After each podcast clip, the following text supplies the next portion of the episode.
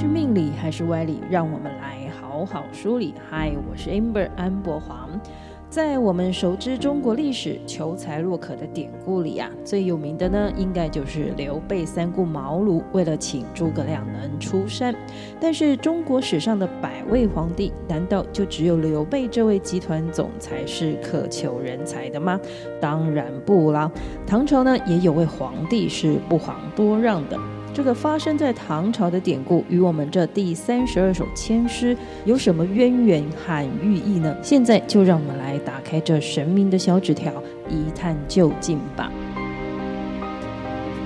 龙甲龙山寺观世音灵签的第三十二首千诗，签题是长河剑马周。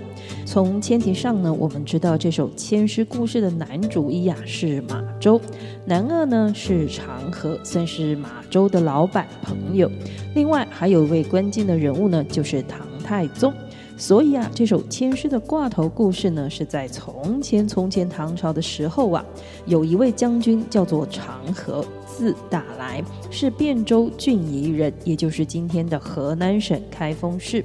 他是唐朝初年时候的将军，因为呢有战功，所以呢被升职担任皇宫玄武门的守将。长河会成为李世民，也就是唐太宗的重臣将领，正是因为他这个职务和职位。他关了玄武门，把太子李建成和李元吉的外援护卫呢挡在了门外，促成了李世民弑兄杀弟，逼迫父亲禅让皇位而得到天下。这是另一段唐朝玄武门事变的故事，不是我们这次呢这首签诗挂头故事要说的，所以呢我们就先提到这里。唐太宗登基上位后的贞观三年啊，发生了大旱灾，灾情惨重到了国安问题的程度。唐太宗呢多次啊率领文武百官去祭天求雨，但是呢是叫天天不灵，叫地地不应啊。老天还是不下雨，旱灾的灾情呢是持续在扩大。古时候呢，发生重大的天然灾害，人力无以为继的时候啊，会被解读是上位者的德性有问题，或是呢国家施政有重大的失误。所以呢，唐太宗想来个检讨大会吧。于是呢，他召集朝中的群臣商量对策，并且啊当众宣布说。不论是文官还是武将，全部都要列举出朝廷政令有失误的地方，同时呢，还要提供具体的改善建议或是方案。哎呀，这个 homework 可是急坏了长河将军呢，这完全就不是他的专长和长项啊！长河下班回到了自己的府上后是愁眉深锁，怎么办呢？交不出作业，明天怎么去见皇上呢？这时候呢，在长河家里做客的马周啊，知道了长河呢写不出唐太宗交办的作业和企划案，于是呢就为他捉刀，马上的在书房里研墨提笔，洋洋洒洒的写了十几二十条的建议。这完成的方案内容呢，不但是有条有理，还文辞优美，算是呢回报了收留自己的长河。不过，这个马周怎么会出现在长河的家里呢？其实啊。马周小时候父母双亡，孤苦无依，家境贫困。但是呢，他读书的功课很好，精通《诗经》和《春秋》。只是呢，他功课虽然很好，但是个性和行为啊，却是放荡不羁。所以呢，跟当时世俗的标准实在是格格不入，因此也没有被当地人所敬重。唐高祖武德年间呢，马周本来是在官办的学校里面教书的。但呢，因为他经常这个喝酒缺课，学校该做的这个行政工作呢，他也是个常常摆烂呐。被主管责备了几句之后，竟然就辞职不干了，背着行囊呢，想说去密州散心旅游好了。唐高宗时期的宰相赵仁本知道马周的才气，于是呢，赞助了他旅费，让他到当时的首都长安去，希望呢，他能在人文荟萃的长安得到施展的机会。不过，这位马周先生呢、这个玩性太大，他走走停停到处玩，并没有认真的赶路要去长安。当他到了曹州、汴州一带的时候呢，因为被郡夷令崔显的一顿羞辱之后呢，才整个人稍微有比较振作起来，有认真的要赶路去长安了。马周到了长安后呢，就投到中郎将长河的门下。好了，隔天早朝的时候呢，长河带着自家枪手马周写的企划案去交作业。这唐太宗一看这奏书里的内容啊，是切中时弊，并且建议的方案呢也有根有据，是确实可行。当然，唐太宗一看就知道了，这绝对不是一介武夫长河写得出来的。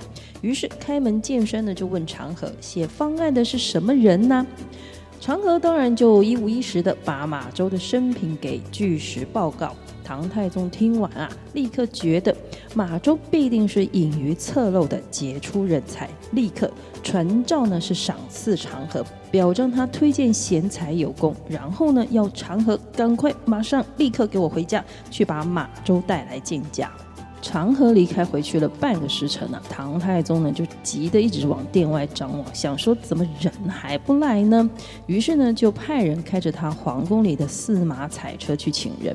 又过了半个时辰，还等不到人来，这等不及的太宗啊，就再叫人啊，再派人去开他的豪车去接人。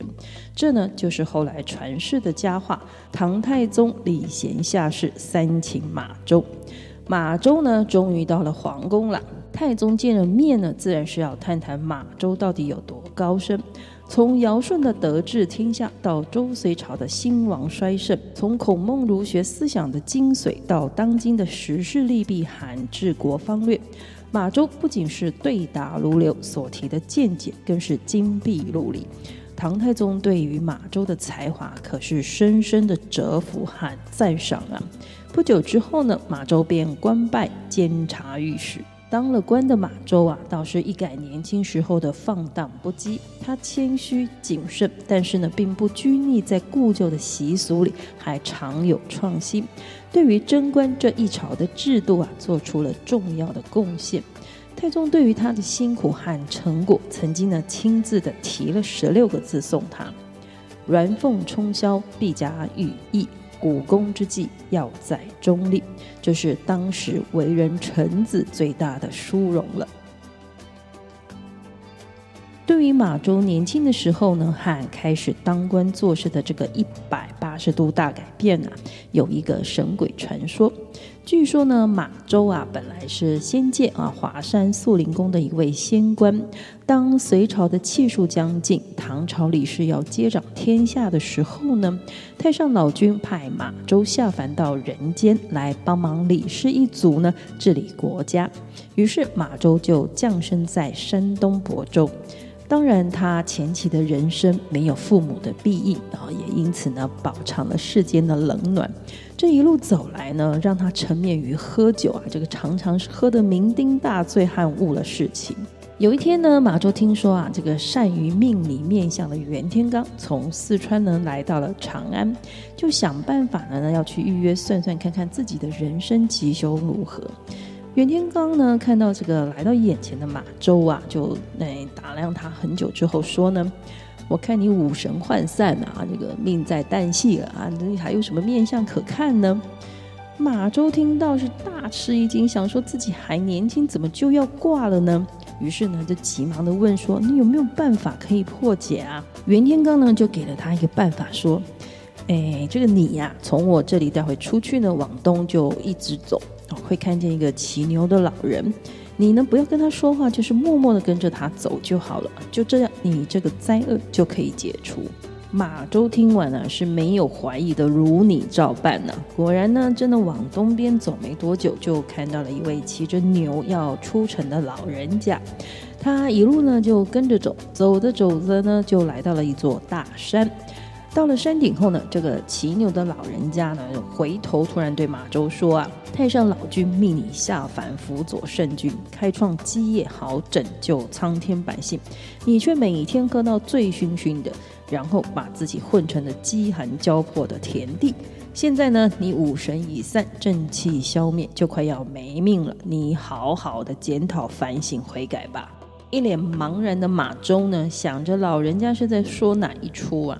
这骑牛的老人呢，看着这个马周还不开窍呢，就只好把话再挑明了说：马周，你本来是仙官，现在华山的仙王要招你回去。”跟着老人走的马周呢，经过了几道宫门之后呢，来到了大殿。这时呢，有官员宣读起他的失职，说他有辱使命，得回来原来仙界的工作位置上呢，去好好的反省检讨。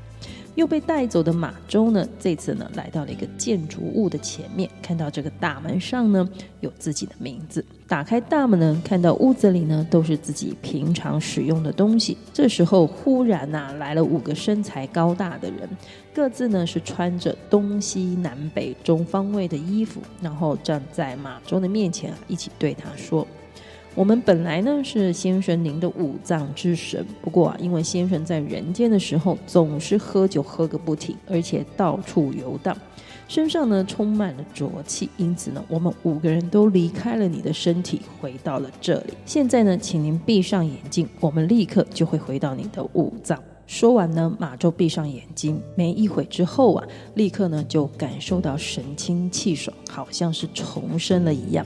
而同时呢，他也想起啊，这个自己过去匪类的生活，也体认到呢自己是不能再这样下去了。于是他回到了大殿，向先王认罪道歉，并且呢，他说他回到人间会好好的完成自己该做的事情。回到人间几天后啊，这个马周呢又再次去拜访袁天罡。袁天罡看到他是惊讶万分，就问他说：“你发生什么事啊？你的灾厄已经解除了，而且啊，从现在开始六十天内，你会一天内多次加官进爵之外，一百天之后，你将还会当上宰相。”果然，接下来就遇到了长河呢，要交治国良策给唐太宗，但是长河写不出来。身为长河门下食客的马周，自然知道这就是自己该表现的时候了。历史上，马周因为得到唐太宗的赏识呢，的确是平步青云啊。贞观十八年，升任中书令，并且呢，奉令辅佐太子李治。不过，因为他患了消渴之病，也就是我们现代啊说的这个糖尿病，在四十八岁壮年就病逝了。我们来看看这第三十二首千诗：渺渺前途事可疑，始终藏玉有谁知？一朝良将分明剖，始觉其中必玉奇。这首千诗解约说的是。玉在石中，匠手可制，只待剖出，真可思为。此签石中剖玉之象，凡事着力可成。签诗的意思呢，大致上是说，宝物和宝石呢，藏在了外表不起眼的石头里面，几乎没有人知道，更是没有人看到。直到呢，有工艺的匠人啊，可以剖开，大家才发现啊，原来里面是瑰宝啊。也就是说呢，事情现在看起来虽然茫然，但是是有机会的。只要找到了高人指点或是贵人的引荐。因此呢，抽到这首签诗的朋友，如果您问的是事业工作的话，首先要检视一下自己的各种专业啊，是不是有到位。答案如果是肯定的呢，那么就等着明眼人来发现自己了。这有时候呢，是你不得不的等待啊，等被有权力资源的人看见你。当然呢，有时候也是等一个表现的机会哦，让人家看见你。如果是经商做生意的朋友，问的是生意商机的话呢，商品一定要有相当的品质。另外呢，就是在人员的上面呢做功夫。以现在的话来说呢，或者是你的客户关系要懂得维护和经营，或者是呢，你要关注你的流量粉丝他们的需求。坚持做好这些一段时间之后呢，就会反映在获利上面了。问感情婚姻的朋友呢，想求姻缘的需要靠人介绍；已经有感情交往对象的呢，想问是不是有结婚机会？那答案是一定有的。今天神明的小纸条前世的故事呢，就跟大家聊到这里了。神明的小纸条是神明慈悲的回应我们人生的提问，给我们人生历程的启发。我们后续还有很多前世故事要跟大家分享。如果您觉得意犹未尽，请记得按下追踪或关注。节目更新呢，就会马上通知大家。接下来第三十三首的签诗，包熟尽管仲，这对历史上有名的超级好朋友，在签诗里要给我们什么人生启示呢？神明这次又要借由签诗的故事，给我们什么人生寓意呢？算你好命，神明的小纸条。我们下次再传小纸条讲签诗故事哦，拜拜。